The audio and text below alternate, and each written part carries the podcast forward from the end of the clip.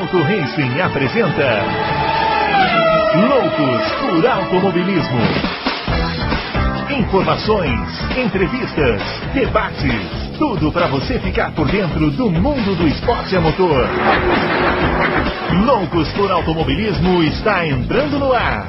Muito bem, senhoras e senhores, começando mais um Loucos por Automobilismo, edição número 245 do seu podcast favorito de velocidade. Estamos aqui, né? A Fórmula 1 está de férias, mas nós não, né? Nós estamos sempre aqui, sempre trazendo informações, e mesmo quando não tem informações, a gente traz os nossos pitacos sobre o que está rolando, né? E vocês viram aí nas últimas semanas, né? Muita coisa rolou gente vai comentar aqui um pouquinho, teve Fórmula Indy também esse final de semana, a gente vai falar um pouquinho, chamando o grande Adalto. E aí, senhor Adalto, muitos desenrolares dessa enrolação da Fórmula 1 nesses, dias aí para trás, não? Grande Bruno Aleixo, grande Fábio Campos e grande Confraria. É, a enrolação hoje está na questão dos contratos aí, né? É. é. Acho que isso aí é o que está pegando nesse começo aí de férias deles. E as fábricas já estão fechadas, né? Ninguém pode trabalhar. É... E é isso. Eu, eu, eu, eu, descobri aí que a Mercedes achou aí o problema do aquecimento de pneus. E, então nós vamos, fala. podemos falar sobre isso depois. Muito bem. Chamando também o Fábio Campos, ele que também não está de férias, também já vai aparecer aqui. Hoje, para especular um pouquinho, falar um pouquinho de Fórmula 1 no segundo semestre, as expectativas para o segundo semestre, não é isso, senhor Fábio Campos? Pode abrir a câmera, inclusive, se quiser. É, pode aparecer. Ah, tá. Você está me ouvindo? Se não tô, estamos ouvindo, mas se não quiser também, não precisa. A gente não, não vai obrigar ninguém a fazer nada. Ah, tá. Mas não está indo. Já já eu apareço aqui. Uma hora assim, ele aparece. Uma hora ele assim aparece. que o nosso, assim que o nosso, nosso sistema aqui me der a permissão, eu estou tentando, mas só fica uma bolinha aqui na minha tela rodando. Mas enfim, é, áudio, tá. pelo menos enquanto o áudio estiver estabelecido, eu dou as boas-vindas a você, ao Adalto, ao nosso ouvinte enrolação em contrato é literal, né? Praticamente literal, é, é, porque os, os, contratos estão realmente é, enrolados. Aqui tá tão, inclusive eu estou tão enrolado que quando eu estou falando, a sua boca está se mexendo, porque está chegando com um delay tão grande para mim enfim, ah, agora, agora, agora você agora apareceu. apareceu. Agora apareceu. Não, então, tá, então a gente vai, a gente vai aos trancos e barrancos, a gente vai. É importante estar aqui conversando sobre automobilismo com o nosso ouvinte, que é um ouvinte que tem deixado a gente muito feliz, elogiado a gente. Vocês ficam falando que vai ser xingado, vai xingar por isso. Muita gente elogiando os nossos programas, gostando do nosso trabalho. É então a gente está aqui por causa deles. Nessa semana, na semana que vem é outra história que a gente tem que conversar. É, não, o, o, a gente tem que ser sincero, né? Que o Fábio Campos ele a, adquiriu muitos fãs assim ao longo desses últimos meses, ah. né, muitas pessoas pedindo, mas ele arriscou muito mexendo com a Igreja Adventista da Sexta Marcha. Isso tem não, que ser mas dito. apareceu né? só dois, três gatos. Ah, isso tem que ser dito. Ainda bem que eu não falei o que eu penso sobre isso. Falou, você deixou muito claro. Eu falei lá no, nos comentários, mas aqui eu não falo, eu deixo para lá. Vamos ah, peraí, peraí, peraí. É. Vocês querem dizer o quê? Que o Senna era ruim? Não, olha lá, outro. Aí, aí, você, aí é. você começa a levar é. a discussão para o lado dos extremistas. Ninguém, é. ninguém jamais falou que o Senna era ruim, porque quem fala que o Senna é ruim não entende nada é de cego, burro e do negócio. Que o Senna não era o melhor? ah, aí, aí, é já, aí já é outra discussão. Outra discussão. É outra história mesmo, outra. porque ele era o melhor disparado. Ah, disparado. Era, era, é verdade, era. Uma boa, uma boa, um bom tempo, irmão. Eu gosto, eu gosto, sabe o que eu gosto? Eu gosto dos ouvintes que têm bom humor, igual teve um que escreveu assim. Olha aqui esse Fábio Campos falar que o Senna que o Hamilton é melhor que o Senna. Isso é a mesma coisa que falar que o Cristiano Ronaldo é melhor que o Pelé. Aí teve um ouvinte que comentou assim: Ué, mas o Cristiano Ronaldo é melhor do que o Pelé. É São caras que nasceram em 90, né, meu? Pra falar isso, né, meu? Ai, ai, ai. Precisa de 10 Cristiano Ronaldo pra dar um Pelé. Eu não sei, eu não vi, não, eu não sou da geração do Pelé, então aí, eu, aí eu já não me meto, aí, aí já é com vocês. Aí já é com vocês que são mais velhos. Eu não sei de nada, eu não vi nada, não sei de nada. Ó, os nossos twitters estão aparecendo aqui, o meu arroba BrunoAleixo80, o do Adalto, arroba Adalto Racing, e o do Fábio Campos é o arroba CamposFB. Não se esqueça de entrar aí no nosso vídeo, de se inscrever no nosso canal, curtir os conteúdos do Auto Racing e compartilhar bastante para a gente é, chegar a mais lares aí com os nossos podcasts, vídeos e tudo mais. A mais Bom, lares foi bonito, gostei. Você gostou? É, vamos sempre inovando nas linguagens, né? Bom, é, o grande assunto né, da Fórmula 1, por incrível que pareça, né, é, é, já que aparentemente não temos um campeonato, né, o campeonato já está meio que encaminhado, não decidido, mas encaminhado, é, é essa história aí de Piastri, Alpine, McLaren, Ricardo, Adalto, nessa última semana, desde que conversamos aqui pela última vez na quinta-feira, houve algum avanço nessa história? Teve alguma novidade que pintou? O Ricardo ficou sabendo de alguma coisa? O que, que aconteceu depois disso? Vamos dar uma atualização para o nosso ouvinte. Bom, o que aconteceu é que a, a, a McLaren não se manifestou oficialmente, né? Oficialmente. Mas extraoficialmente ela confessou que tem um contrato com, com o Piastri, o contrato já foi para a FIA, que já. É, já. Como é que fala? Reconheceu. Reconheceu esse contrato como válido, né? E já reconheceu que ele não tem um contrato para 2023 com a, com a Alpine. Alpine. Então, teoricamente, isso é. Uh, isso, isso está, está certo, que ele que ele vai para a McLaren e pronto. Agora, a, a, isso também não é. A, a, FIA não colocou isso no site dela, não é oficial, nem a McLaren colocou, mas as pessoas que falaram têm muita credibilidade, entendeu? Então dá para acreditar nisso. O que ainda não se sabe é se quanto a McLaren vai ter que pagar para o Ricardo, né? Porque chegaram a falar que iriam colocar o Ricardo ou na, ou na Indy, ou na. Você vê que se o Ricardo for para a Indy ganhando o que ele ganha, é o maior salário da história da Indy. É, ou com o piloto reserva da própria McLaren, e aí parece que não, e o Ricardo estão dizendo aí, a mídia australiana, que o depois começou na mídia australiana, passou para o resto, né? Que o Ricardo vai pedir 21 milhões, que é o que estipularia o contrato dele, mas eu já ouvi também que tem uma cláusula no contrato do Ricardo que a McLaren vai tentar usar para pagar zero. zero pagar nada. É, pagar nada. Seria uma cláusula de desempenho? Sim, seria uma cláusula de desempenho. E eu não sei, aí, também é especula, isso é especulação pura também. Então, então, não posso cravar que isso vai acontecer. Mas é, é isso aí. Pelo, o desenvolvimento, por enquanto, tá assim. Colocaram até o Briatore no meio aí, pô. Grande Briatore, hein? É. Apareceu da. Não, Sempre que tem. O Briatore é peça fundamental nessa história. O Briatore é empresário do Alonso. Ah, mas, não tem, mas o que ele teria a ver com o Piastre, né? Não, com o Piastre não, mas o, pro, pro Briatore ter sacaneado a Renault, que o o defenestrou, o Bruno também usa palavras bonitas, eu vou usar também. É, a Alpine defenestrou, a Renault defenestrou o, o, o Briatore para ele ter feito uma coisa ali com o Alonso de espera, segura, deixa o negócio lá estourar e aí a gente sai. Eu não duvido e bem nada, parece, o Briatore bem... não tem falcatrua com ele. Ele é um cara é, não, ele é um cara tranquilo. E bem parece que aconteceu isso mesmo, né? Porque ele anunciou no dia primeiro de manhãzinha, né? Assim, bem cedinho o Alonso foi lá quando que é aquela virada, né, que você explicou aí do dia 31 para o dia 1 que fica meio que o, o, dia, o dia D do, dos contratos da Fórmula 1, né? É, costuma ser, né, Bruno? O, o Gary Anderson falou isso, né? Essa informação é. Não, é, não é minha, eu jamais chutaria. Como o Tony Canaan disse que os da Indy normalmente são 12 de junho ou 12 de julho, que coincide ali com a questão do Palu, que está vivendo uma situação, não é igual à do Piastri, mas é uma situação parecida, né? Porque Bem na, parecida.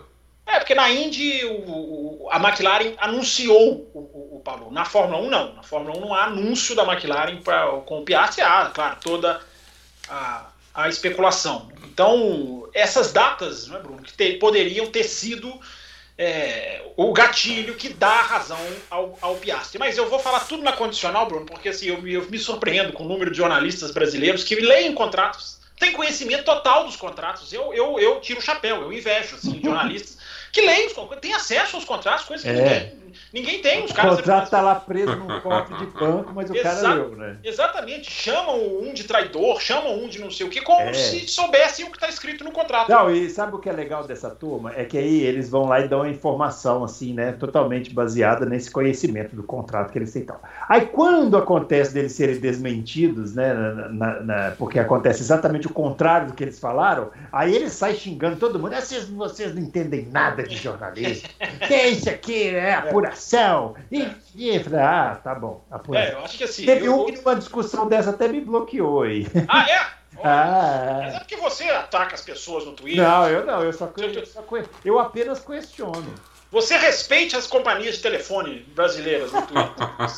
Você elas ataca... que me respeitam, eu respeito elas demais. Você ataca com tanta É. Mas, Bruno, o que que, assim, eu, você me conhece, você, Adalto, eu já estou aqui há muito tempo, há um certo tempo, né? Uhum. Eu, eu, eu gosto de ir até onde eu posso ir. Eu não gosto de cruzar uma linha do desconhecimento, do que está acontecendo dentro da equipe, do clima. A gente tenta pegar a informação, quando a gente pega, a gente traz. Mas eu gosto de dizer, eu estou gostando muito de dizer a frase: achismo com moderação. Não, hum. não, existe, não existe o beba com moderação, então eu, eu, eu defendo o ache com moderação. O que, que, o que, que deu para fazer nesses últimos dias, Bruno? Tentar juntar peças de um quebra-cabeça que no desenho do quebra-cabeça parece que a Alpine pisou na bola. O que não é dizer que eu sei o contrato, não é dizer que um tem razão 100%, o outro não. Isso aí pode ser decidido na comissão de reconhecimentos de contratos da FIA que é uma comissão com advogados independentes que analisam e dão lá o parecer e decidem, como aconteceu com o Button naquela época, vocês se lembram?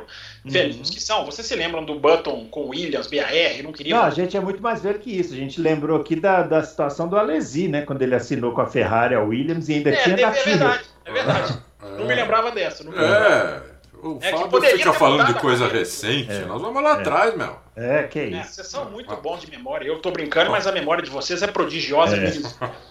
Então, Bruno, a gente juntando as pecinhas do quebra-cabeça, a gente vai chegando ali algumas, tendo alguma ideia, né? Por exemplo, o Zafnauer sendo perguntado de manhã, na manhã do problema todo, na manhã do, do, do dia do comunicado, da negação do Piastri, ele sendo perguntado, agora vocês vão com o Piastri? Ele não confirmou o Piastri na entrevista que ele deu, não confirmou. É, poderia ter confirmado ali, não confirmou. Uh, disse que não havia acordo, e eu já citei, acho até que já citei aqui no Loucos, né? Disse que os empresários do Piastri estavam, estavam vendo opções, sabe-se lá o que isso significa, nas palavras do próprio Jafnauer. É, aí soltam um comunicado de confirmação do Piastri horas depois que o Jafnauer não, não o tinha confirmado, soltam no horário de madrugada na Austrália, que não é convencional você confirmar um australiano, você não vai confirmar ele de madrugada, você vai uhum. fazer um você vai fazer um conjugado ali para ficar num horário bom na Europa e num horário bom na Austrália, mas não, foi de madrugada. Não veio a palavra assinou no comunicado, coisas que a gente não percebe, mas que agora indo atrás vão fazendo sentido, né? Houve, houve, a palavra promovido, não havia a palavra assinou no comunicado, não tinham a, as aspas do Piastri, que também é uma coisa que as pessoas podem não ligar, mas que no, no desenho da situação ficou grave, fica, fica uma atenuante, fica sendo uma, uma coisa importante. Então, Bruno Aleixo, a gente somando essas pecinhas do quebra-cabeça, vão, elas vão deixando a entender que uh, a Alpine pode ter pisado na bola no prazo. Pode ter justamente passado do tal 31 de julho, que aí daria razão ao Gary Anderson, porque o Piastri, a gente já falou aqui, né? o cara não vai entrar no Twitter e dizer eu não vou correr na Alpine é. sem ter alguma coisa muito é. forte. Faltou para esse final de ter uma avó que nem a minha que falava assim, mais vale um passarinho na mão que dois voando. É, assim, eu, eu, eu, sigo dizendo, né? Quem perdeu o Alonso e o Piastri não foi o Zaf, não, foi a empresa, foi a Renault, porque esses contratos Mas são ele é o chefe de equipe, ele, tinha, ele tinha que ter visto isso. São negociados pelo alto comando. Quem negocia isso é o Luca de Mel. Quem define contrato não é um chefe de equipe. Quem define contrato é são os caras da, da os, caras da, da, da, firma. É, não, mas quem tem, o, quem tem o contato com os pilotos, quem tá vendo as coisas acontecerem é o chefe de equipe. Eu, se sou dono é da equipe, falo pro é chefe de equipe, você, você é burro. Isso é bom. É, eu acho que ele foi. ele que decidiu. Quem queria empurrar o Alonso para um ano de contrato era o Laurent Rossi da Renault, que é o, que é o dono lá em cima. No, o, o, o, o Zafnauer, ele se perdeu, não assinou, não assinou, evidente que ele se perdeu. Mas quem negocia esse tipo de contrato é o alto comando, é o alto. São, é, o, é o Luca de Mel que disse na França, o Laurent Rossi disse na França, que queria dar ao Alonso um ano de contrato para depois jogá-lo para o WEC, que vai virar um super campeonato de fabricantes, e o Alonso sempre falou que não queria. Ele sempre disse, isso aí o Alonso publicamente já falou, um ano de contrato não. e acabou sendo a grande, né, a grande faísca que detonou essa, essa, essa, essa explosão. Então, Bruno, a gente tem que discutir agora a carreira do Ricardo, o que, que vai ser. A gente pode discutir agora a situação do Piastri, que joga para ele uma pressão enorme onde quer que ele assente, onde quer que ele corra. Para mim, ele não é que ele recusou a Alpine, ele recusou a Williams, porque tudo levava a crer que ele ia ser emprestado para Williams.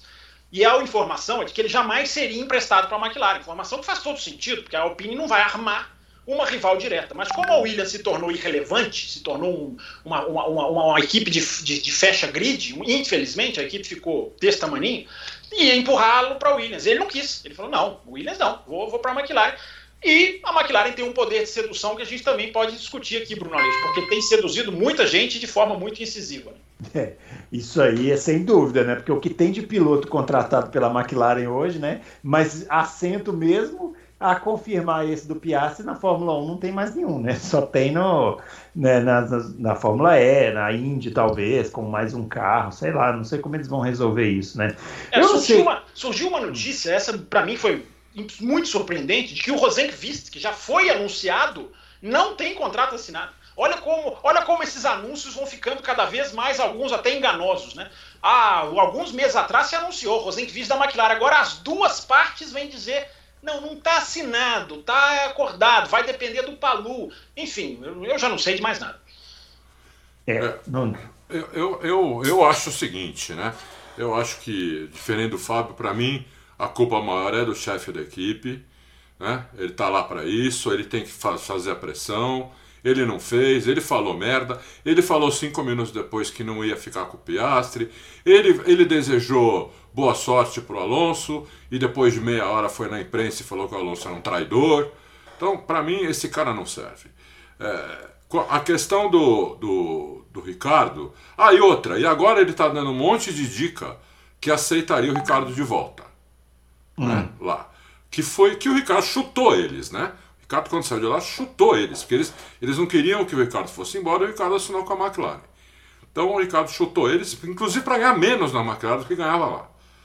Então, eles vão, vão aceitar de volta. Pelo menos ele está dando dica disso.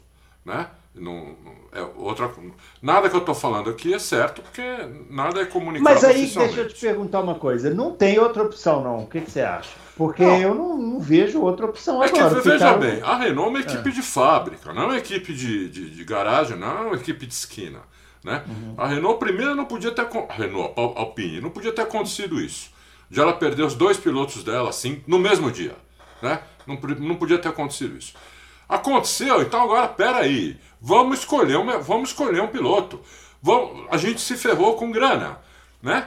Só, vamos, vamos, vamos pegar, meter a mão no bolso e escolher alguém que, que a gente queira. E não alguém que vai sobrar para nós. Porque o Ricardo, hoje, é uma sobra. Como você falou aí, não tem outra opção? Sim, não tem outra opção a não ser tirar alguém de outra equipe e pagar multa. Como mas, a McLaren está fazendo, por, por mas exemplo. Mas quem, por exemplo? Não sei, aí, aí é de se discutir. Eu discutiria o Bottas, eu discutiria o, o, o Gasly, eu discutiria, no mínimo, esses dois. Eu discutiria, no mínimo, talvez tenha até mais piloto aí para a gente discutir. Mas eu discutiria esses dois. Pelo menos eles ficariam, bom, nós perdemos dois, mas escolhemos o que a gente queria. Não o que sobrou aí que ninguém quer. Né? Porque né, o Ricardo também, se não for lá para Renault, vai para onde? Acabou a carreira dele na Fórmula 1. Acabou a, na, acabou a carreira dele na Fórmula 1, entendeu? Então, é, ele vai receber lá o sei lá quantos milhões, se receber também, né? E vai embora para casa. Entendeu? É, ou vai para Indy, ou vai para ou vai para Boeck. Na Fórmula 1 acabou para ele. Pelo menos o ano que vem. Né? Porque não tem equipe falando no Ricardo. É, é. Né? Quem, quer, quem, quem vai falar no Ricardo tomando uma surra de um semi-novato há dois anos? Né? É difícil, né?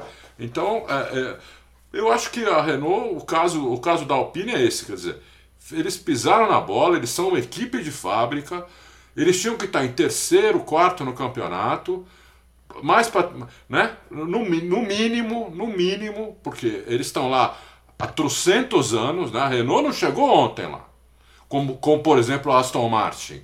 Aston Martin está na Fórmula 1 ontem. A Renault está lá desde a década de 70. A Renault foi a primeira carro turbo. Né? Martin empresta o nome para uma equipe do Stroll, né? É, então, empresta o nome para a equipe do Stroll. Nem, nem, nem equipe de fábrica é. Então, é, a Renault não, a Renault está lá desde a década de 70, quer dizer, faz 50 anos que a Renault está na Fórmula 1. Ela não pode tomar essa, esses golpes desse jeito. Eu acho vergonhoso isso daí, entendeu? Eu acho vergonhoso. É, isso eu concordo é. com você. Acho que a Renault comeu muita bola porque ela deveria ter feito o que a Aston Martin fez com o Vettel. A Aston Martin, isso é uma informação. A Aston Martin virou pro Vettel e falou: Vettel, eu preciso que você decida. Eu preciso que você decida para eu tomar a minha decisão, para eu tomar o meu caminho. E o Vettel decidiu. Não sei se foi no dia, numa semana, enfim, mas a informação é de que houve uma prensa no Vettel. E aí a Renault não fez isso com, por exemplo, o Alonso. Alonso, eu preciso que você decida, porque eu tenho um Piastre aqui. Ele vai estourar, a data do contrato dele vai estourar. Por isso que eu falo que isso é acima dos afinal. Isso é, ah, é mas... corporação. Ô, ô, ô, Fábio, nem, nem perguntar pro Alonso se ele decide. É chegar no Alonso e falar assim: escuta, nós temos um contrato para você pro ano que vem. Você topa ou não? Topa assina agora. Não, não topa, vai, vai, quem vai entrar o Piastre, mas, tchau. Mas deixa eu jogar a pimenta. Boa pergunta do Bruno. É, não Vou dá pra gente adivinhar aqui. o que foi falado. Será que não falaram? E o Alonso, porque, gente, o Alonso, qual é o histórico do Alonso na Fórmula 1? É sair das equipes brigando com as equipes, tá arrumando confusão, deixando inimigos. É assim que o Alonso fala. Será que não chegaram? E o Alonso aí ficou bravo e resolveu enrolar e deixou, estudou uma maneira de falar, ah, então eu vou sair e vou ferrar e fez o anúncio no dia pode, pode ter sido, eu falei sobre isso ontem. É, a, a, a, equipe pode ter usado o Piastre como uma arma para incomodar o Alonso. No sentido, uhum. Alonso, você não é a última carta do baralho. Eu tenho aqui um super, uma super promessa. Se você sair, eu tenho ele, meu amigo. Então vem nas minhas condições podem ter feito isso que justifica o Alonso ser tão irônico nos seus vídeos pós-saída, é. né? Ser tão sorrisinho, tão feliz. Mas daí eles deviam ter dado um prazo então pro Alonso para não tomar essa rasteira, entendeu? Se o 31 um de julho. Se o 31 de julho procede, o 31 de julho do Gary Anderson procede, e tudo leva, leva a crer que procede, porque foi ali no meio do GP da Hungria, faz todo sentido, a ordem dos acontecimentos faz todo sentido. Tinha que ter chegado para Alonso e falado: Alonso, até o dia 30 de julho eu preciso da sua. Agora, o que muitos analistas dizem, e eu tento, tendo a concordar, é a Renault achou que não tinha concorrente, que o Alonso estava encurralado, que o Piastri tava, era, era dela e ninguém mais, e ela sentou nessa vantagem. Na hora que o Vettel aposenta, pronto, o Alonso tem com quem conversar. É. E o Alonso toma uma atitude absolutamente quase irracional, porque ele vai trocar uma equipe que está em quarto por uma equipe que está em nono. Ele vai trocar uma equipe, ele vai para uma equipe que tem um quinto dos pontos da equipe que ele está hoje um quinto mesmo, é 99 e uma outra 20. É Mas vai pagar para ele o que ele quer, né? Vai, vai pagar para ele o que ele quer. Ele vai ficar ganhando o dinheiro dele lá. Vai, ele, não vai ter, é, ele não vai ter companheiro de equipe para incomodar ele. Ele vai ficar. É lógico, então. E outra, ele tem lá um cara que você pode, as pessoas podem não gostar, mas é um cara muito esperto, um self-made man, um cara que saiu do nada é bilionário, não é trouxa. Ele não é trouxa. Entendeu? Ele vai fazer essa equipe melhorar. Eu não, não, não acho que vai ganhar campeonato a, a, a médio prazo, mas vai melhorar. Ele já gastou uma fortuna, tá gastando outra fortuna, contratou um cara por uma fortuna, entendeu? E você mesmo falou, Fábio, o cara gastou 600 milhões de euros na, numa fábrica e ainda tá comprando equipamento novo. Entendeu? É, então mas... o, cara, o cara quer ir para frente, entendeu? Não, não tem dúvida. Mas a, a, eu estava vendo uma análise, eu já não me lembro de quem, uma análise muito interessante que comparava a Jaguar, como a Jaguar funcionava e como, como a Stewart, desculpa, funcionava e deixou de funcionar quando virou Jaguar. Porque quando você tem departamentos que se comunicam bem entre si e que fazem com que você vá bem mesmo com pouco dinheiro, que era o caso da Force India, Force India sempre foi um exemplo de aproveitamento por dólar gasto. Né? Os caras tinham pouco dinheiro e faziam demais. Quando você amplia uma rede de comunicação, você amplia, você tem um departamento em que duas pessoas conversam com outra. Vou falar aqui de uma maneira simplificada. Uma equipe pequena tem duas pessoas que fazem ali a comunicação de dois departamentos. Quando você coloca quatro, seis, oito, você muda completamente a dinâmica desse fluxo de informação. Isso pode não dar certo. É, é, é essa análise é muito interessante, porque até hoje o Super, Super Hiper Stroll endeusado, e até agora ele só piorou a equipe. Até agora a equipe só desceu sob o comando dele. Eu até acho que vai melhorar, principalmente porque estão trazendo gente de Red Bull e Mercedes. Né? Quando você traz gente de Red Bull e Mercedes, você tem. Agora vai melhorar quando? O Alonso tem uma enorme chance de ficar lá roendo e na hora que ele sair, a equipe está chegando no seu, no seu esplendor, digamos assim. O grande erro da Alpine, na minha opinião, foi olhar mais para um número numa, numa carteira de identidade do que para a performance. Porque ela tratou o Alonso como um velho, ela tratou o Alonso como um piloto que não dá para dar um contrato longo, porque já tem 41 anos, porque é quatro anos, se não me engano, mais velho do que o outro que vem atrás dele, do que o segundo mais velho. Só que ela fechou o olho para a pista. A pista está entregando, o Alonso está entregando na pista, Nossa. mais do que o jovem Ocon. Mais do que o jovem Ocon. Eu, eu fui atrás da informação, a Renault renovou com o Ocon por três anos, a gente já falou aqui várias vezes, né, esse exagero, no dia 16 de junho de 2021. Ou seja, o Piastri já era, já era é, variável nessa equação. O Piastri já estava vindo forte. O Alonso já estava mostrando desempenho. Se tivesse dado os três anos para o Ocon antes do Piastri virar fumaça, aí você podia entender, né? Nossa, mas não. Ela já tinha o dilema desenhado: Piastri, Ocon e Alonso. E ela resolveu privilegiar o piloto que não é o mais rápido, que é um bom piloto, que é um cara que otimiza pontos, é um cara que tem várias qualidades, mas não é o mais rápido. E aí agora ela se vê na situação de ter na mão quem? Só o Ocon. Só o Ocon. Eu acho que aceitarão o Ricardo de volta. Acho que o Ricardo vai ser o nó, vai ser quem vai desdar esse nó. Mas é um achismo meu. É, entre Renault e McLaren, olha. Eu também acho que vão aceitar, mas acho que é uma vergonha isso, mas vão aceitar. É, eu, eu acho que o Ricardo merece uma chance. Eu, eu, eu, eu, tenho, eu não tenho, eu não sou da, da, da, da, da do grupo que acha que, olha lá, fracassou. Eu acho que o que o Ricardo está fazendo na McLaren é inaceitável.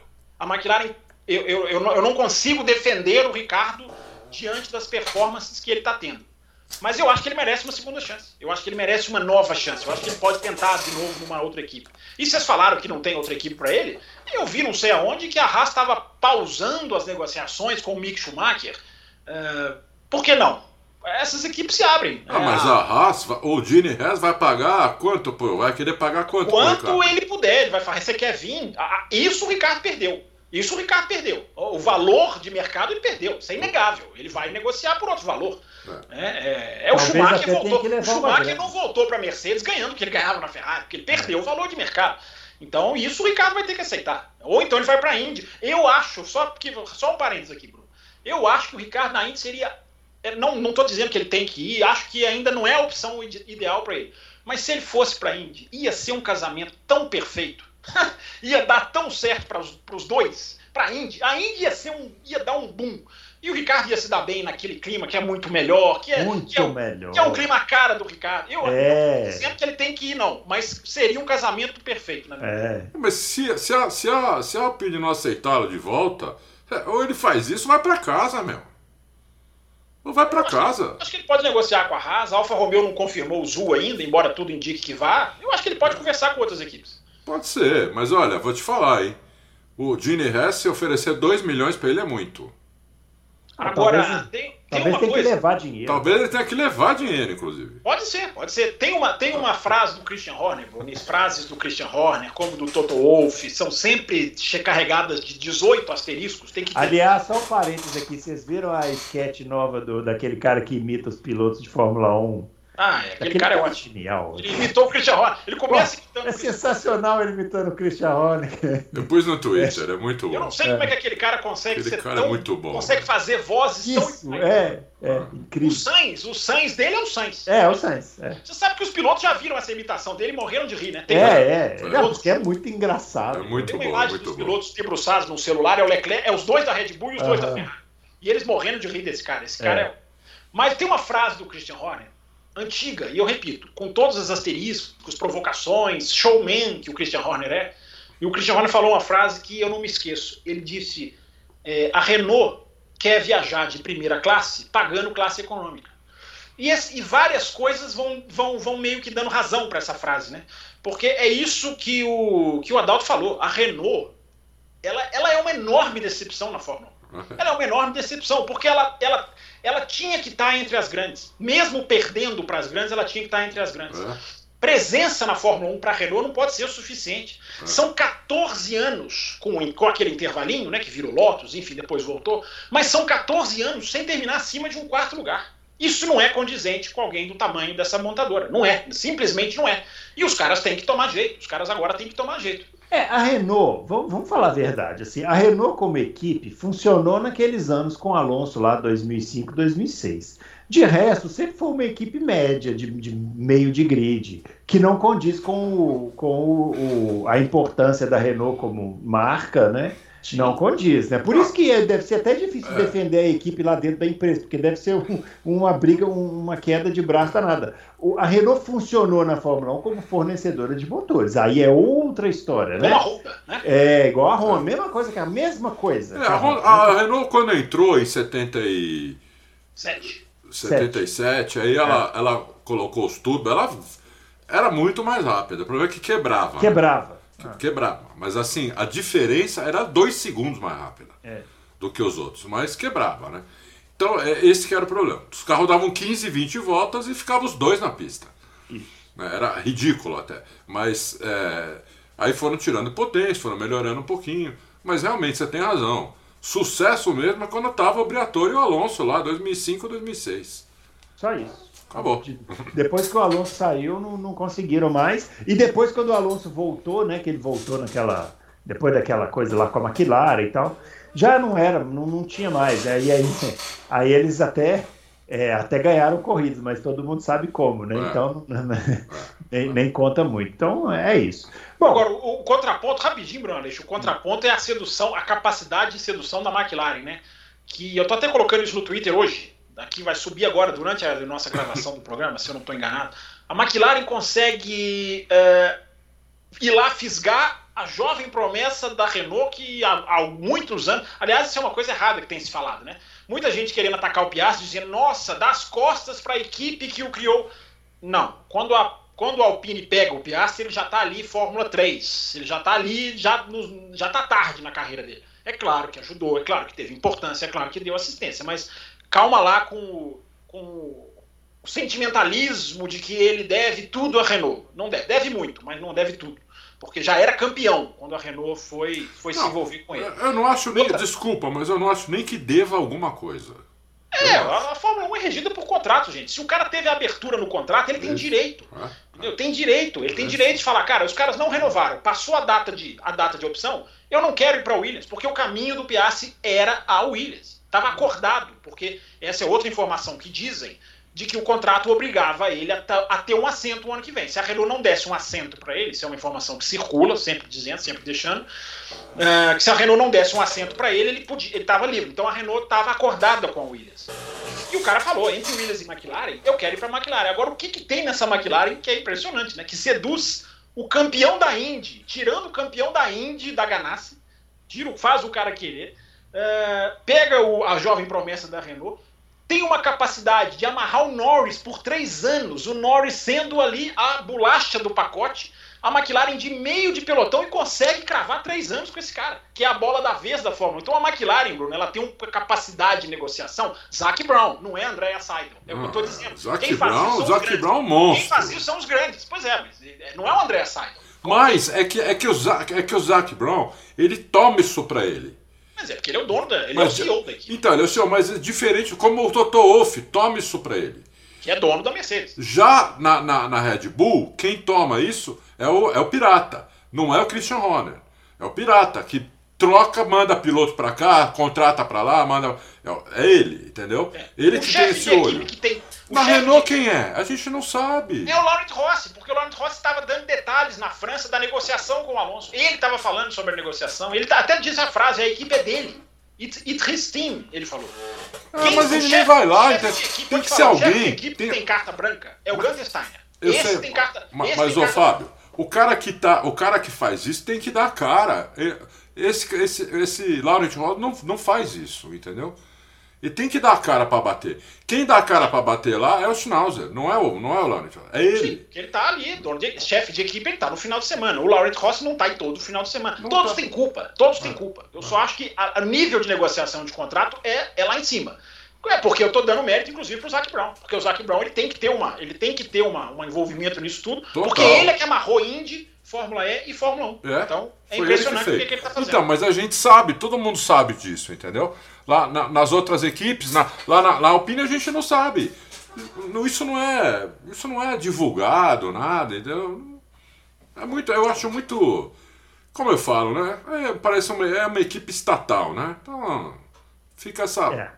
fica essa, essa zona aí que muito bem, ó, vamos falar um pouquinho da Ferrari, porque a Ferrari no primeiro semestre, né, ela teve em tese, pelo menos em algumas corridas, o melhor carro né, do, da temporada. E ela chega nesse intervalo agora de, de, férias aí da Fórmula 1 numa situação em que ela está praticamente fora da briga pelo título, né? Precisa de ter assim, um resultado fantástico, com abandonos da Red Bull, para poder colocar seus pilotos na disputa pelo título. Né?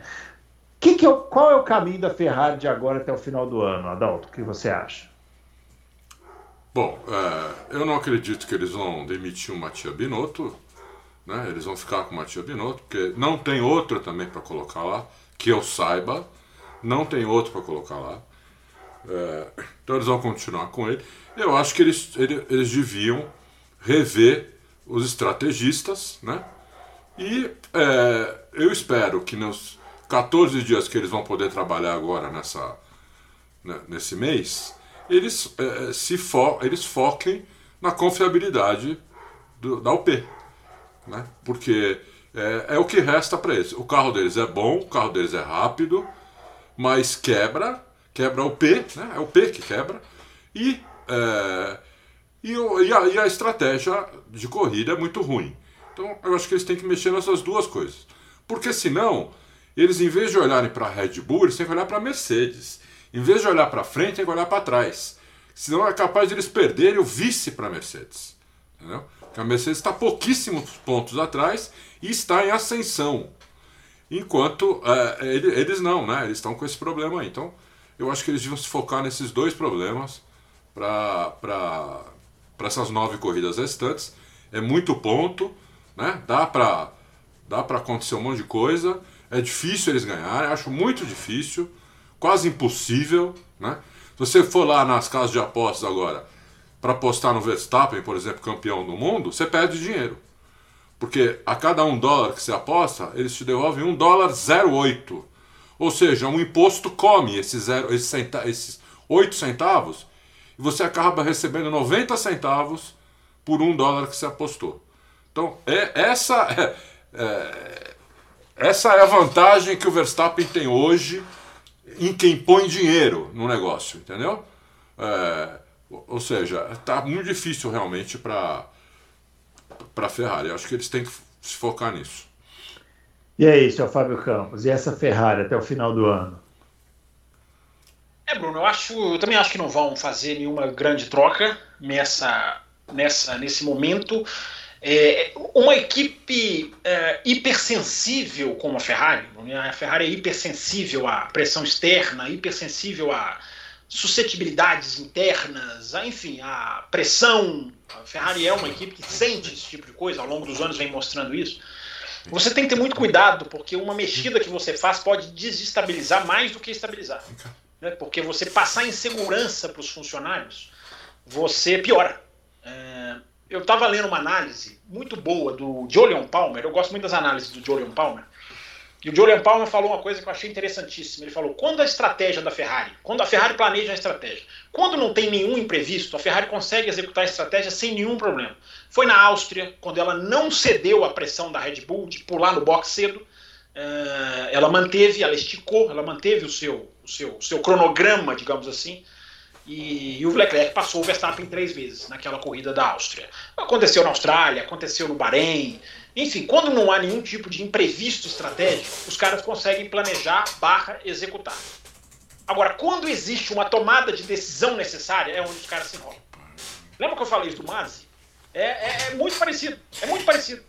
Quando os caras têm que tomar uma decisão que vai mudar o jogo, quando está na mão dos caras ali, aquela, aquele momento de prova em que você tem que saber ler o que está acontecendo, em que você tem que saber antever o que pode acontecer para você se prevenir, nesse momento é que os caras se enrolam. Se você for analisar, o ano todo foi isso. A gente pegar Silverstone, a gente pegar França, a gente pegar Hungria, a hora que os caras do, do boxe podiam fazer a diferença, eles, eles entraram no jogo para piorar. Piorar, então, fora os pitstops horríveis também. Isso, né? é, então horríveis isso, é uma, isso é uma coisa, Bruno, que você tem que mexer. Isso é uma coisa que você não pode sentar em cima. Ah, vamos ver aí até o final do ano, a gente muda depois. Não, isso é uma peça que você tem. Nem que você mantenha as mesmas pessoas, mas você mude o, a, a, a, linha de decisão, o processo de decisão vai começar aqui, vai passar por aqui, a palavra final vem aqui. Alguma coisa você tem que fazer. Simulações, treino, bota esses caras na fábrica depois que acabar as férias. Alguma coisa você tem que fazer. Porque você não pode conviver com essa sucessão de tomadas de decisão durante a prova. Não é que a Ferrari planeja as estratégias ruins. Não é. Se a gente, quando não tem imprevisto, os caras vão lá e executam. Agora, Fórmula 1 é isso. Fórmula 1, muitas vezes, ainda mais essa, que é a Fórmula Pneu, uh, você precisa entrar na decisão para você, você virar o jogo ou para você sustentar uma posição. E a Ferrari e a Ferrari não tem isso hoje. A Ferrari hoje ela não tem isso. Então é isso é uma coisa que precisa ser trabalhada. Isso é uma coisa que precisa ser é, evoluída. E não dá pra, isso não dá para esperar o ano que vem, porque mesmo que esse ano já esteja perdido, você implementar isso e você conseguir essa, evolu essa evolução, isso vai te dar fruto no ano que vem. Aí o ano que vem você já começa encaminhado, você já começa com alguma. Você tem um ajuste aqui que você pode fazer ali, ou aqui, enfim, você faz uma coisa mais natural, porque a Ferrari, repito, a Ferrari é susceptível à pressão, à pressão externa. Mas a Ferrari tá, ela precisa é, mudar a sua, a sua adaptação ao momento. É aquilo que eu falei aqui na semana passada. Se o Mário Isola fala para mim, né, no, no, microfone da F1 TV, eu, como um, um mero e reles espectador, se eu ouço o Mário Isola falar no grid de largada, hoje o pneu branco não vai funcionar, como que a Ferrari, lá com toda a instrumentação, engenheiros, equipamentos, testes histórico, é, enfim, como que a Ferrari não lê isso? Então tem alguma coisa muito errada. Eu não posso saber mais do que a Ferrari. Eu não admito. Eu, como telespectador, e eu estou brincando, todo mundo que viu a F1 TV, assistiu ele, o Marizola, falar isso, nós não podemos saber mais do que esses caras. Tá chegando num ponto em que o cara em frente à televisão tem uma coisa que a Ferrari parece que não tem. Isso é inadmissível. Inadmissível. É isso aí. Ô Adalto, você falou um pouquinho sobre a Mercedes aí na abertura que eles descobriram aí um segredinho e tal. Como é que é a, a Mercedes para o segundo? Você falou também que a Ferrari tem que ficar de olho na Mercedes, né? Será que a Mercedes vai crescer nessa segunda metade? Eu acho que vai. Eu acho que vai crescer. Eu acho que tem vários pontos aí pequenos que todos somos, todos somados vão fazer a Mercedes melhorar. É, e eu sou capaz de apostar que eles vão conseguir vencer corrida. Talvez mais que hum. uma até não, só não sei quando. É, o, o, o que acontece é o seguinte, né? A Mercedes é, ela tinha aquele problema sério de aquecimento de pneus. Uhum.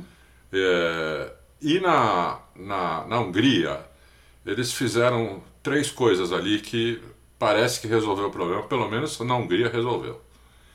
Eles uhum. mexeram. Uma, uma dessas. Aliás, a primeira informação foi essa, que eu vi da Juliane Serassoli que eles hum. tinham mexido na, na, na calota da, das rodas, né? Para hum. melhorar o aquecimento do pneu. É, eu falei, pô, tá aí, faz todo sentido.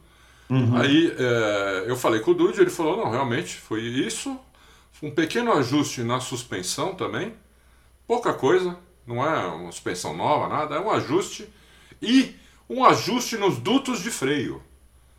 Olha, olha, olha onde os caras. Olha. Nunca é passar isso pela minha cabeça. Uhum. Os dutos de freio. Por quê? Os dutos de freio estavam de uma maneira para eles não esquentarem de jeito nenhum. Porque isso é um problema que aconteceu inclusive com a McLaren, com várias equipes, uhum. que estava dissipando demais o calor até. Então eles deram uma pequena fechadinha no duto de freio. Dutos são um pouquinho mais fechados do que estava, é pouca coisa um ajustezinho de suspensão, a calota e parece que resolveu o problema.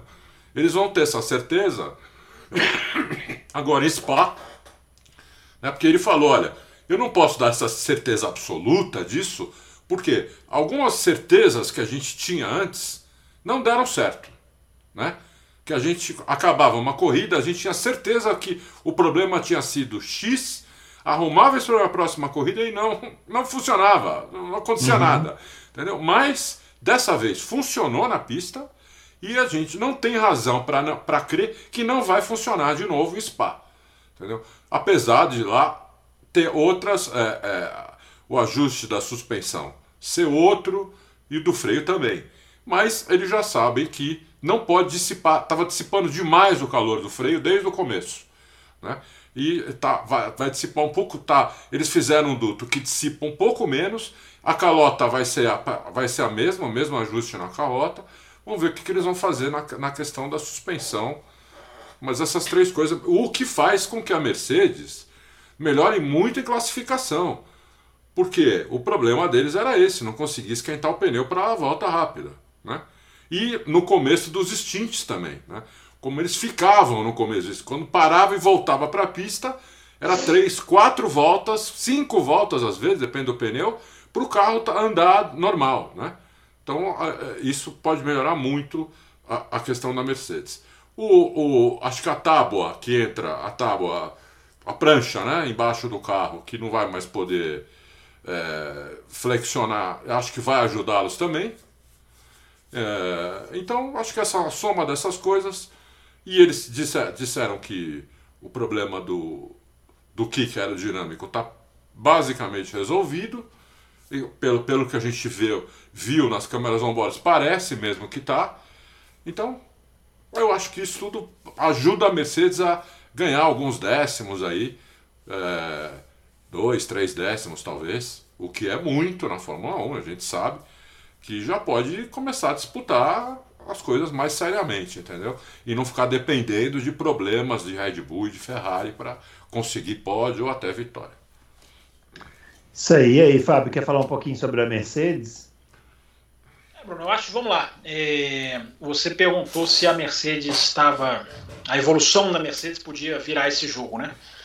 É, é sempre bom lembrar que se você tirar as meras duas primeiras corridas do campeonato, uh, Bahrein e Arábia Saudita, lá atrás, quando né, uma, uma, uma, estava em crise e a outra cintilantemente colhia os louros de ter trabalhado muito tempo no seu carro, mas se você tirar as duas primeiras corridas do campeonato apenas, a Mercedes tem mais pontos que a Ferrari. A Mercedes tem mais pontos marcados que a Ferrari a partir da Austrália para cá. Lembrando que a, Ferrari venceu várias corridas. Venceu três com Leclerc e uma com Sainz.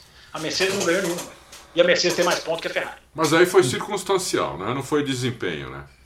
Eu acho que a, a, a, a efetividade do, da, da, da, equipe é que fica bem clara nesse número. É. Claro que o carro não se compara, evidentemente é. o carro não se compara, embora na Hungria a gente tenha tido a primeira uh, prova em que a Mercedes, digamos assim, esteve envolvida na, na prova de forma pura, é. né, numa possível vitória. Na Hungria foi só que isso aconteceu. Nas outras não. Mas eu acho que a pontuação, a Mercedes marcar mais pontos que a Ferrari né, nas últimas. em 11 das 13 corridas do ano é fantástico. Né? É uma prova fantástica de. É pontuação, evidentemente. Não é desempenho, mas é um número bem assintoso. Se você parar para pensar que nesse domingo de Hungria o Russell passou o Sainz na tabela, é assustador. É assustador. O Sainz passou. O Russell tem mais pontos que o Sainz.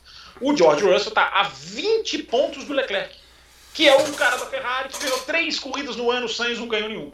Então, assim, essas coisas são assustadoras negativamente para a Ferrari, mas são positivas para a Mercedes. São mostras de que a Mercedes tem uma, uma, uma algo em que se pegar.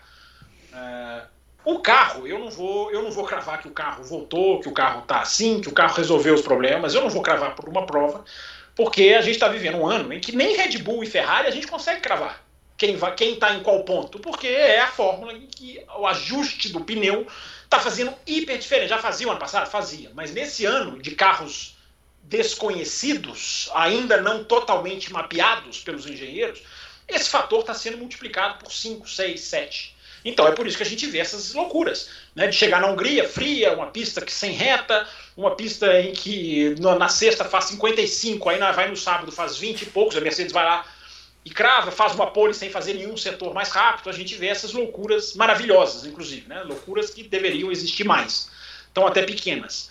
É, eu acho, Bruno, eu prefiro esperar, eu acho que a análise técnica que eu consigo fazer da Mercedes é de que as velocidades de reta têm ficado, a Mercedes tem ficado muito para trás. Então isso não tinha na Hungria. Então isso pode ser um fator sim que, que ajudou ali o final de semana a ser melhor. Isso Spa Spa vai ser um bom, vai ser um bom exemplo. Spa e Itália, né? Que vem é, uma, uma vem Spa, depois vem Holanda e depois Itália, né? Tem as três logo na sequência. Eu acho que vai ser uma boa, vai ser uma boa, uma, um bom parâmetro para a gente conseguir avaliar. Mas é aquilo que eu falo, né, Bruno? A gente acha que esse carro casa com tal pista. Se não casar com o pneu, meu amigo, se um cara não fizer o ajuste, se o cara não souber ler uma pista que pode emborrachar de mais de um dia para o outro ou desemborrachar por causa da chuva, não adianta ser a equipe da reta, a equipe da, da, curva, a equipe da curva de alta. Claro que essas coisas contam, mas elas ficam em segundo plano se você não pegar a janela do pneu Então vamos ver, vamos ver a Mercedes, se ela, se ela ajustar essa questão do pneu. Eu acho que ela tem tudo. Eu acho também que ela vai ganhar uma corrida esse ano. Agora minha dúvida é como. Ela vai ganhar uma corrida esse ano. Contando com uma corrida maluca, com uma corrida que tem acontecido, esses cinco carros dividindo uma curva, uma Silverstone da vida, ou ela vai ganhar puramente uma corrida. Então essa é a grande dúvida. Mas eu acho que vai ganhar, porque está batendo na trave, conseguiu segundo e terceiro nos dois últimos grandes prêmios. Então não é nenhuma loucura você falar que esses caras podem beliscar uma vitória. É isso aí. Muito bem, pessoal, caminhando aqui para a reta final, vamos falar da Fórmula Indy rapidinho, né? Teve o GP de Nashville esse final de semana. É uma pista bem maluca, né? Porque ela passa umas pontes assim, e aí tem uns trechos bem travados. Nashville está sendo chamada de Crashville, você concorda? Crashville, concordo. Tem, inclusive, me, me lembra muito o, o, estilo. Atenção, hein? Lembra o estilo um pouco Baku. É, porque são muitas retas, é uma pista muito rápida, mas com trechos muito lentos e estreitos, né? Que é bem parecido assim com com Baku. Você gosta é, da pista? Eu gosto da pista. É, mas é uma pista muito difícil. E na Fórmula Indy, é quando você cai numa pista muito difícil, circuito de rua muito difícil, algumas limitações aparecem, né? Pilotos batem sozinhos, acontecem umas coisas. O Hertha bateu de novo na classificação. O Hertha bateu na classificação. O Graham Rahal na corrida bateu sozinho, causou um engarrafamento enorme, porque ele bateu, aí o outro veio atrás e e bateu atrás dele, não conseguiu parar. No ano passado, se eu não me engano, o Ericsson bateu, voou e ganhou. E ganhou a corrida, é. Pois é, dessa vez que ganhou a corrida foi este interminável, imparável, in sei lá o que ável, que é o Scott Dixon, que venceu, bateu o recorde de, de vitórias do Mário Andretti, né? Ele tinha igualado na última vitória ah, dele. Ele ultrapassou agora. Ultrapassou, né? e atenção, pasmem, senhoras e senhores Nesse momento, ele se encontra apenas seis pontos atrás do Will Erickson. Power, ah, que Will é Power, o líder é. do campeonato. O eu falei caiu. que o Edson não ia durar, eu avisei você. É, você avisou mesmo e ele realmente não durou. E o, o Scott Dixon está na briga pelo título, mas assim, muito forte, né? Que é uma coisa que é impressionante. A gente falou aqui, né, Bruno? É um ele tem a característica de apontar no meio do campeonato. É. Ó, para vocês terem uma ideia, nessa corrida de Nashville, o Scott Dixon largou em 14 ele fez sete pitstops durante a corrida, mas no meio da confusão ele conseguiu aparecer em primeiro lá e ganhou. Né? Quem chegou em segundo foi o Scott McLaughlin, é, que tinha largado na pole, né? É, e em terceiro foi o. Cadê o, o terceiro foi o Alex Palou, que é o que está nessa confusão, e o companheiro do Dixon, né? Tá na briga ainda também, falou. tá, Bruno? Se eu não estou enganado? O Alex falou, tá, tá na briga. Na Indy, como são muitos pontos, né? A Fórmula Indy, o vencedor ganha 50 pontos, né? Então, é, basicamente aqui, até, sei lá, acho que até o 15 que tá na briga, teoricamente, né? Mas faltam poucas corridas, né? Faltam só três corridas Três agora. corridas, né? É. Então, em tese, seriam 150 pontos em jogo. Ó, quem está na briga aqui? Exata, é, até o 11 aqui está na briga, que é o Rinos VK. Quais são as três corridas, Bruno? Três corridas. Vamos lá, vamos lá. Eu adoro que eles, eles veem. A próxima é em Gateway, é um oval. Aí ah. tem Port, Gateway, Portland e Laguna Seca no final. Então, o, homem tá ligado, o homem tá ligado, sabe tudo de Índia. Portland e é. Laguna Seca são muito legais, principalmente Laguna Seca. Então, a Laguna Seca é legal. É. é. A gente falou do Grosjean, né? Que eu, perguntaram na semana passada se tinha acabado o encanto do Grosjean. Eu respondi que, categoricamente que sim, acabou. E ele classificou em segundo no grid. Foi bem. foi bem. Só que aí na corrida ele foi acertado pelo Joseph Newgarden. É, aliás, ele ficou bravo. Falou, né? É um absurdo esses é, caras que é, como idiotas. Isso, é. Ele saiu do carro fazendo assim, né? Aquele movimento que a gente conhece bem, mas nem foi também, exagerou, Grosjean. É que o, o New Garden foi para cima para ultrapassar, não cabia dois na curva, eles bateram e o, o Grosjean foi parar no muro, né? Então não foi assim também. Como é que tá o New Garden na tabela aí, Bruno? New Garden na tabela. New Garden na tabela está em quarto lugar, está na briga também. E o New Vamos Garden. Ficar de olho, final, hein? Vamos ficar de olho no New Garden sempre. É, o New Garden no final teve uma batida e, e, eles deram bandeira vermelha e ele tinha trocado pneu, então ele estava com o pneu novo, ele saiu passando todo mundo. E nessa ele acertou o Grosjean, que ele estava assim meio é, agressivo demais para fazer render o pneu, né? E aí ele acabou acertando o, o Grosjean pelo meio lá. Acontece, né? É, e é isso da Fórmula Indy. Agora faltam então três provas e até o 11 colocado aqui está na briga, né? Até o Rinos VK está na briga. O Colton Herta, né? Muito especulado aí para a Fórmula 1 e tralalá. Está em décimo lugar no campeonato com 315 pontos. Situação difícil aí para conseguir o título, né? Vai ter que remar bastante aí. E inclusive na questão da superlicença que o Fábio já lembrou aqui que ele não tem, né? Então é, precisaria melhorar bastante aí no campeonato para conseguir é, chegar a esse objetivo um dia, né, de estar na Fórmula 1. Não, é, não, não vai ser por agora, eu acredito. E é isso, pessoal. Finalizando esse Loucos por Automobilismo. A gente volta nessa semana com a edição de perguntas, né? Pode falar. Posso falar uma coisinha, Bruno? É, ah. Só deixar, né, para não deixar passar, sinal de alerta ligado, dá essa demora que cada vez faz mais sentido da Fórmula 1 de aprovar os novos motores de 2026, cada vez se empurrando mais com a barriga, vai ficando cada vez mais claro uma estratégia de atrapalhar Porsche e Audi. A Fórmula 1 teria, segundo algumas informações, mudado de ideia. Não, esses caras não são mais bem-vindos, a gente não precisa deles, o dinheiro está jorrando. E faz muito sentido, porque eu nunca vi demorar tanto, não há uma justificativa técnica que vá sendo, sendo dada. Cada dia que passa fica mais complicado para a Audi e para a Porsche, porque tem que começar o projeto cedo, tem que desenhar fábrica, tem que, enfim, tem que começar a trabalhar. É, é a tática Andretti, né? Empurra com a barriga até atrapalhar. Já há quem diga que, inclusive, quando aprovarem, não vão aprovar todas as mudanças que Audi e Porsche queriam. Estão meio que pagando para ver, empurrando para eles entrarem sem estar assinado. Eles não vão fazer isso, porque eles não são bobos. E parece que empurraram tanto que agora vão, vão escancarar. Uh, vão vir mudanças que Audi e Porsche já colocaram que não querem. O MGUH, esse eu acho que não volta, porque seria absurdo demais. Mas tem muita coisa, é, pistão de alumínio com pistão de aço, enfim, tem muita coisa que seria muito fácil para, facilitaria muito para Audi e Porsche que pode cair, benefício financeiro, mais tempo de dinamômetro. Enfim, Bruno, só deixar registrado, estamos de olho.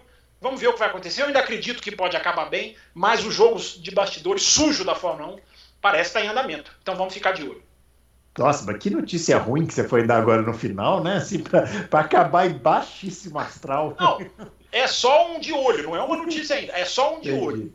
Só um de olho. É, vamos torcer, né? Porque, pô, tem que ter mais montadores. A gente estava tão, uhum. a gente tava tão animado aqui, né, com com essa história. Vamos torcer para Fala-se que a Porsche está estável porque está com a Red Bull, mas que a Audi está muito a perigo. Até porque mudou o presidente, aí agora é um presidente que não se dá com o que era da Porsche, agora virou o comandante do grupo Volkswagen. Enfim, estão empurrando para deixar elas se, elas se estapearem e tem, tô com medo de dar certo. Tomara que não.